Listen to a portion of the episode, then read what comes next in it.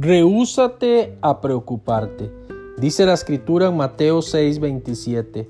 ¿Acaso con todas sus preocupaciones pueden añadir un solo momento a su vida? Se requiere la misma cantidad de energía para preocuparse que para creer. ¿Por qué no mejor invertir el tiempo que normalmente usaría para preocuparse en agradecer a Dios? Sí, agradecer a Dios. Agradece a Dios por su obra. Agradece a Dios por la respuesta que está en camino. Agradecele por estar completamente a cargo.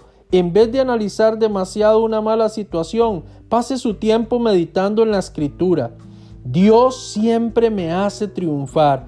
Todo lo puedo en Cristo que me fortalece. Soy fuerte en el Señor.